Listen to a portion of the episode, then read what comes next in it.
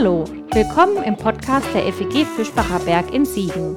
Es folgt eine Predigt aus unserer Gemeinde. Wenn du uns kennenlernen willst, besuch uns gerne online unter fegfischbacherberg.de.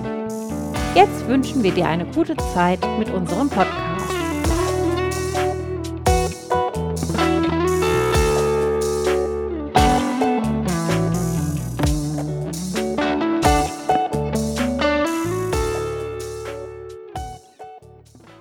Fleisch ist mein Gemüse. Vermutlich kennt ihr den Spruch, vielleicht hat der eine oder die andere ihn auch schon mal irgendwie über die eigenen Lippen huschen hören. Vor einigen Jahren ging, der mir auch noch recht flüssig äh, über die Lippen. Da habe ich mich auch das ein oder andere Mal mit Sicherheit dabei ertappt, ihn zu sagen. Und obwohl ich nach wie vor zu den Karnivoren gehöre, also im weitesten Sinne ein Fleischfresser bin, fallen mir diese Sprüche doch immer schwerer. Und damit scheine ich nicht völlig alleine dazustehen. Immerhin hat sich der Umsatz an Fleischersatzprodukten seit den letzten zehn Jahren mehr als verdoppelt. Also die Leute suchen irgendwie Ersatz für Fleisch, für Tierprodukte. Und zu den beliebtesten Fleischalternativen auch mal so ein bisschen, ich bin ja ein kleiner Statistikfan, also äh, die beliebtesten Fleischersatzprodukte, Alternativen, dazu gehören Tofu, Soja, Bohnen, Seitan, Lupinenprotein, Jackfrucht und Tempeh. Allerdings nicht alles davon äh, weiß ich auch genau einzuordnen, also das ist dann mehr Statistikwissen. Ihr merkt schon, heute geht es um die Wurst und sorry, den konnte ich mir nicht verkneifen. Es geht um den Moment in der Urgeschichte wieder zurück in unsere Serie, als die Menschen anfangen, Tiere zu essen als die Menschen zu Fleischfressern werden. Und es geht um noch viel mehr als um die Wurst, aber hört mal selbst aus Genesis 9, die Verse 1 bis 7 nach der Basisbibel. Und wir befinden uns da mit diesem Text am Anfang der neuen Welt, nach der Flut, als die Flut vorbei ist und das Leben allmählich einen Neustart wagt.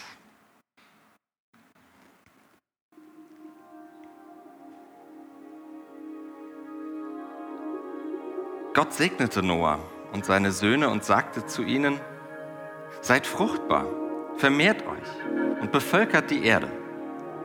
Furcht und Schrecken soll von euch ausgehen für alle Tiere, für die Tiere auf der Erde und die Vögel am Himmel, für alles, was auf dem Erdboden kriecht und die Fische im Meer. Ich gebe sie in eure Hand.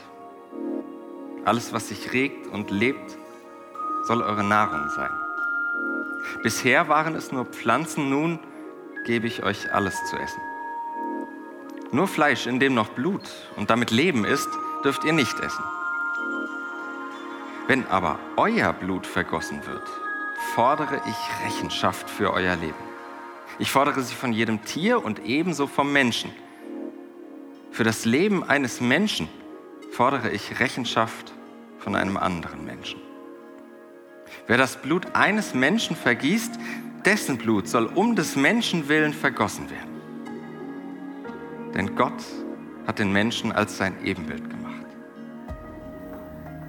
Ihr aber seid fruchtbar und vermehrt euch, bevölkert die Erde und werdet zahlreich auf ihr.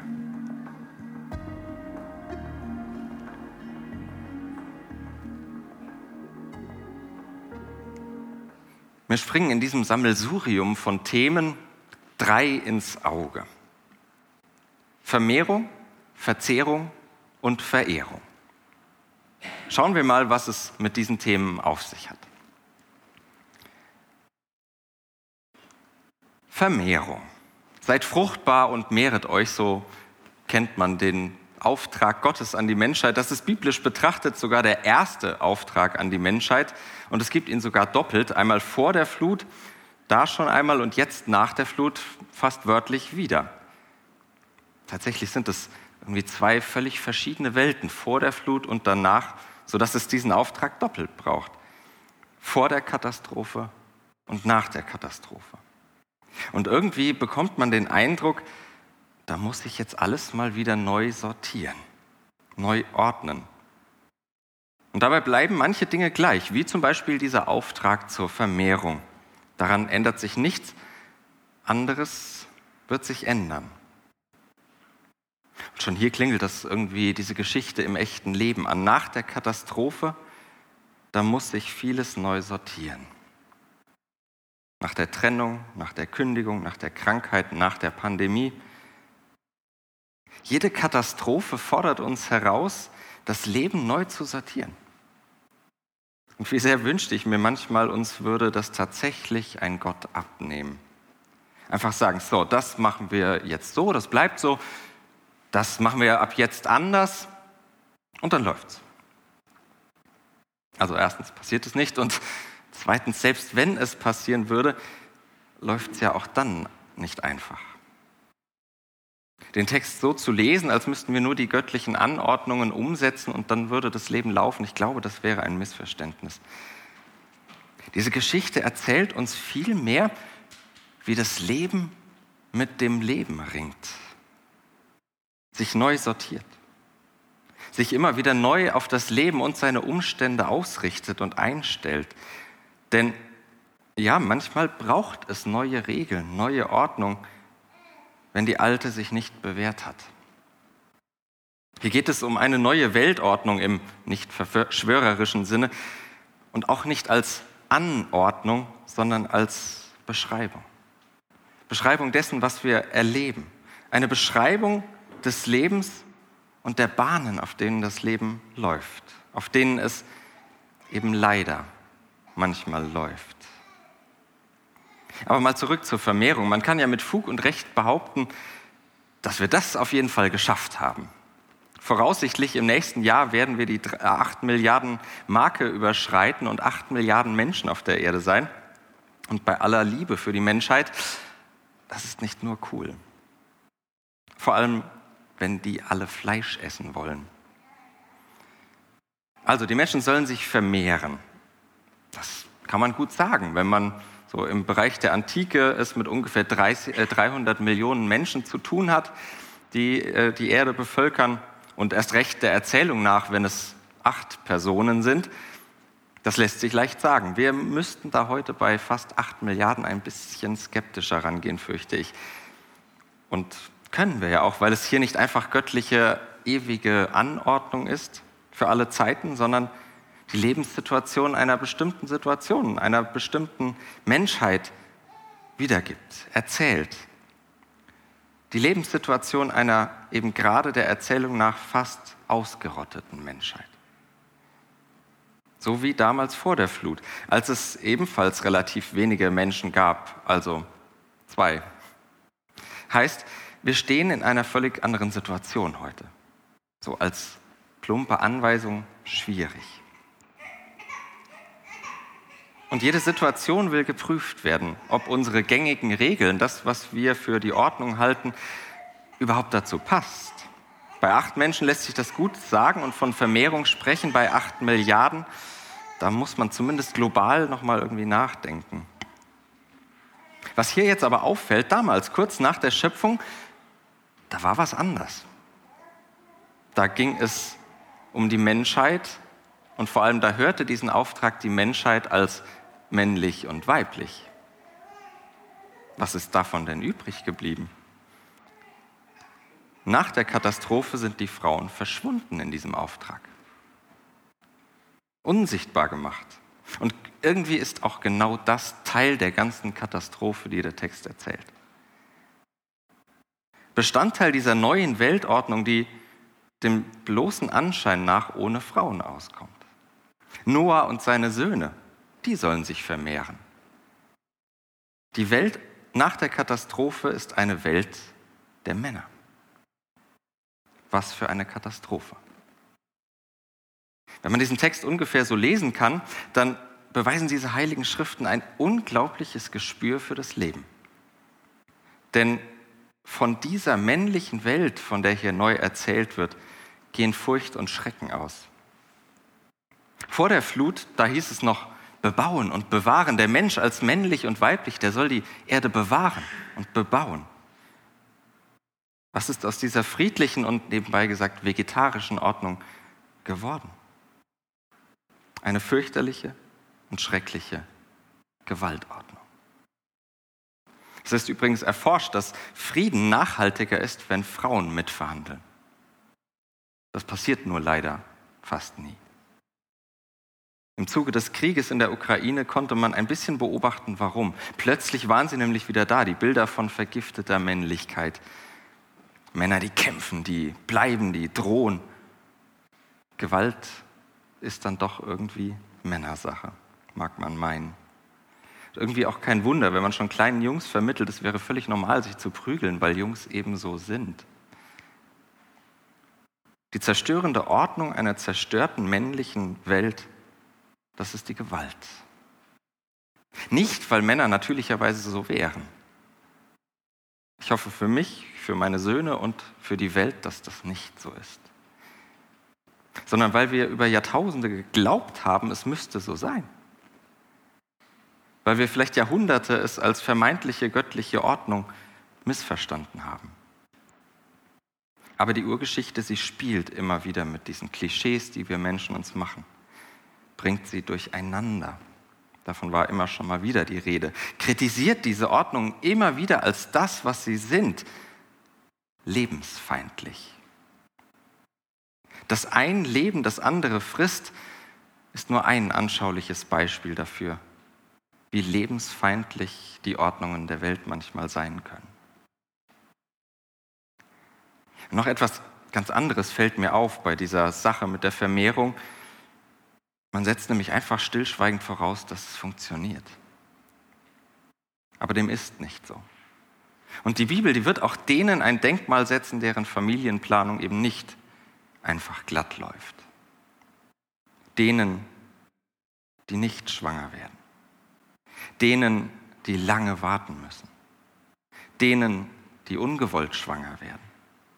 Und denen, die Kinder verloren haben. Denen, die freiwillig auf Kinder verzichtet haben. Doch die sollten wir nicht vergessen bei diesem einfachen Auftrag. Seid fruchtbar und mehret euch. Also wir merken schon bei diesem Vermehrungsauftrag dass, und diesem Vermehrungssegen, dass die Dinge nicht so einfach sind, wie sie manchmal scheinen. Auch und gerade in der Bibel nicht. Das ist ein Text, der über Jahrhunderte miteinander errungen wurde. Man braucht nicht glauben, dass der nur auf einer Ebene funktioniert. Die sind sehr, sehr tiefsinnig und tiefschichtig. Selbst wenn das manchmal so einfach klingt, so einfach ist es nicht. Denn das Leben, das ringt immer wieder mit seinen Umständen. Es muss in neuen Situationen neue Wege finden. Und nicht immer findet sich sofort einer, der wirklich zum Leben führt. Und dafür steht auch das zweite Thema der Erzählung, Verzehrung die Sache mit der Verzehrung. Die ideale Welt vor der Katastrophe, die war eine vegetarische. Und das kann man sich auch mal im wahrsten Sinne auf der Zunge zergehen lassen. Die Welt vor der Flutkatastrophe ist eine vegetarische Welt. Die Welt nach der Katastrophe ist eine, in der das Leben auf Kosten des Lebens gelebt wird. Was für eine Katastrophe. Und sie nötigt dazu, das Leben irgendwie neu zu ordnen, in dieser Gewaltordnung irgendwie neue Wege zu finden. Nicht, weil diese neue Ordnung Fleisch zu essen die geilste aller denkbaren Welten schafft. Sie ist ein Zugeständnis, eine Notordnung, ein Kompromiss, den das Leben mit dem Leben eingeht. Und mein Gott, was sind das für verdammt schwierige Kompromisse, die wir im Leben eingehen müssen die das Leben uns abverlangt. Allein schon heute in der Frage, wählen zu gehen, wählen ist ja immer ein Kompromiss. Weil niemals genau das politisch umgesetzt wird, was ich mir fürs Leben vorstelle. Selbst und das, was ich mir, was ich so möchte. Es ist wie Busfahren. Man sucht sich eben die Haltestelle, die am nächsten am Ziel liegt. Aber wird selten direkt bis ins Wohnzimmer gebracht. Das Leben ist Kompromiss. Und manchmal sind die Kompromisse hart. Davon erzählt dieser Text.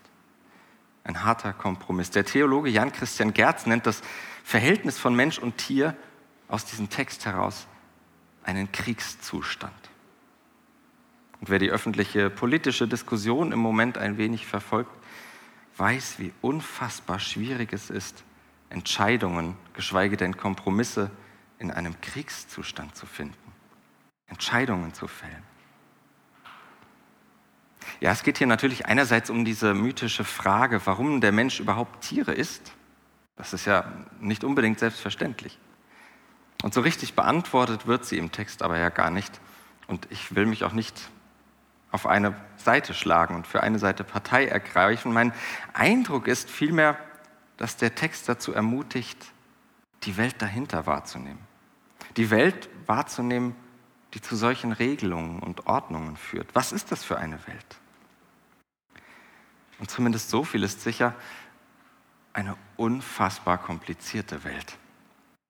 Eine Welt, in der Schwarz und Weiß zu wenig ist, um sie abzubilden. Die Welt ist Kompromiss. Und ein Zeichen dafür, und sie ist manchmal schmerzhafter Kompromiss, und ein Zeichen dafür ist, dass der Mensch die Tiere ist, denen er wenige Erzählgenerationen zuvor noch Namen gegeben hat. Und Andererseits ist es ja aber auch so, dass mal nüchtern evolutionsbiologisch gesprochen der Mensch wahrscheinlich ohne den Fleischverzehr nie so weit gekommen wäre, wie er gekommen ist. Und wenn man das so sieht, dann ist die Katastrophe wohl irgendwie auch eine notwendige Katastrophe oder wenigstens eine unvermeidliche Katastrophe. Und wie viele notwendige und irgendwie unvermeidliche Katastrophen hält das Leben bereit, nicht nur im Kriegszustand, aber auch gerade da. Und wenn wir beim Text bzw. beim Thema bleiben, dann sind auch Vermehrung und Verzehrung immer wieder mit Kompromissen gespickt. Manchmal sind sie notwendig, manchmal sind es faule Kompromisse, aber das Leben ist Kompromiss. Und davon erzählt unsere Urgeschichte ständig. Sie erzählt davon, wie zwei, drei und vieldeutig unser Leben ist, unsere Welt ist. Und sie erzählt immer und immer wieder davon, wie sehr Gott an dieser vieldeutigen Welt hängt, wie viel ihr daran liegt, wie sie ihre Schöpfung in aller Zweideutigkeit hält und aushält, wie sie selbst mit den Kompromissen leben und lieben lernt, wie sie neu ordnen kann, wenn die Ordnung nicht mehr ins Leben passt, wie sie das Scheitern riskiert, wie sie Schmerzen und Tränen in Kauf nimmt, wie sie sich auf neue Umstände einlässt. All das auf dem Weg ins Leben. Und jede noch so göttlich klingende Ordnung ist für die Füße, wenn sie nicht dem Leben dient. Das ist die große Erzählung der Bibel, wie ich sie lese, von vorne bis hinten. Ordnung nicht um der Ordnung willen, sondern um des Menschenleben willen. Und das bringt uns zum dritten und letzten Gedanken, Verehrung.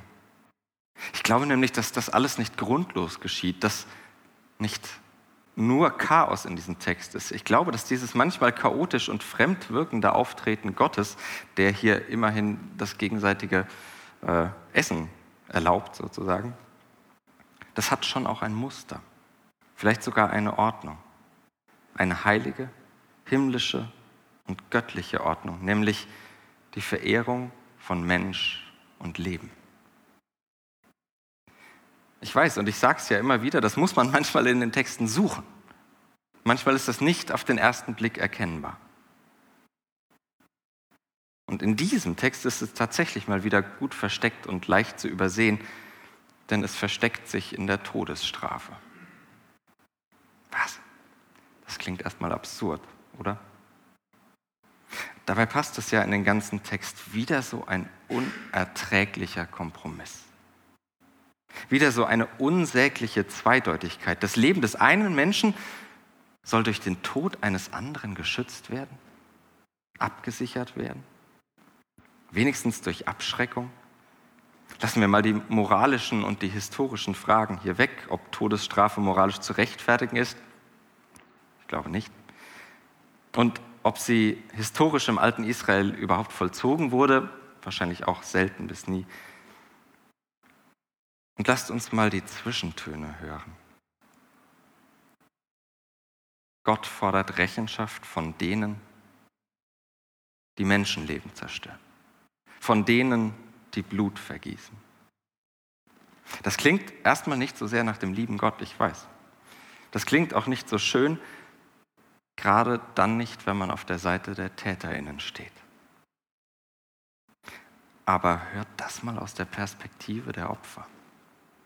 Hört das mal aus der Perspektive derer, die im Stahlwerk in Mariupol eingekesselt waren oder sind. Hört das mal aus der Perspektive derer, denen Unsägliches angetan wurde. Hört das mal aus der Perspektive derer, die bis aufs Blut ausgebeutet werden, Unrecht leiden, derer, denen niemand zuhört und glaubt. Die Täter werden zur Rechenschaft gezogen. Die Ordnung des Himmels ist, dass sich Gott auf die Seite der Opfer schlägt. Eben haben wir in der Lesung gehört, dass Gott unparteiisch richtet. Ich weiß nicht, welche Übersetzung das war, aber es ist leider keine richtige Übersetzung, sondern Gott wird gerecht richten. Und das heißt für Gott genau das Gegenteil. Das heißt für Gott, dass Gott parteiisch richtet, nämlich für die Opfer, für den Menschen. Gott steht auf der Seite des Lebens. Gott schlägt sich auf die Seite des Lebens. Wie so oft in der Urgeschichte zwielichtig, nicht glasklar, irgendwie als Held, bei dem alles gut klappt, nicht lupenrein, sondern manchmal schmutzig und verletzt. Davon wird das Kreuz, davon hat das Kreuz an Ostern am lautesten gesprochen. Die heilige Ordnung der Welt ist eine, die mit allen Mitteln um das Leben kämpft und die nur in einer Hinsicht einseitig ist. Sie steht zuerst auf der Seite der Opfer. Es gibt hier keinen Täterschutz mehr. Wie noch damals bei Kain und Abel in dieser vergangenen Welt, wo sogar der Täter geschützt wurde, das gibt es hier nicht mehr. Und lass mich das mal ganz einseitig sagen, auch wenn es ein bisschen inkonsequent ist. Es gibt kein Schutzrecht für Täterinnen. Und um des Menschen willen greift Gott zum Äußersten. Die Übersetzung ist ein bisschen unsicher, aber es passt so sprachlich wohl am besten und ergibt im Verlauf der Urgeschichte auch, glaube ich, am meisten Sinn. Um des Menschen willen lässt Gott sich aufs Zwielicht der neuen Weltordnung ein, aufs Zwielicht dieser Gewaltordnung. Denn Gott hat den Menschen als sein Ebenbild gemacht. Und das bedeutet, wer sich am Menschen vergreift, vergreift sich an Gott. Vergreift sich an der Ordnung des Himmels. Denn diese Ordnung ist keine Ordnung um der Ordnung willen, sondern eine für Mensch und Leben. Um des Menschen willen. Und das ist es, wofür Gott immer wieder einsteht durch die ganze Geschichte hindurch. Im Zweifel gegen alle Ordnung, die wir uns machen, die wir schon unseren Kindern einimpfen, die wir für womöglich göttlich halten, im Zweifel für den Menschen und sein Leben. Vielleicht beginnt so, und ich hoffe, dass so bei mir das Umdenken beginnt indem wir uns immer wieder von dieser Ordnung des Himmels für das Leben erzählen lassen. Dieser Ordnung, die eben manchmal flexibel ist, die sich auf neue Situationen und Umstände einlässt und die sich vor allem immer wieder auf den Menschen einlässt. Und in diesen Geschichten schlummert, schlummert die göttliche Kraft zum Leben. Das ist eine Kraft, die sich bewusst ist, wie sehr das Leben manchmal Kompromiss ist und nicht so tut, als könnte es anders sein. Die göttliche Kraft zum Leben, die den Kompromiss kennt und die doch kompromisslos für das Leben ist, für den Menschen, für dich. Amen.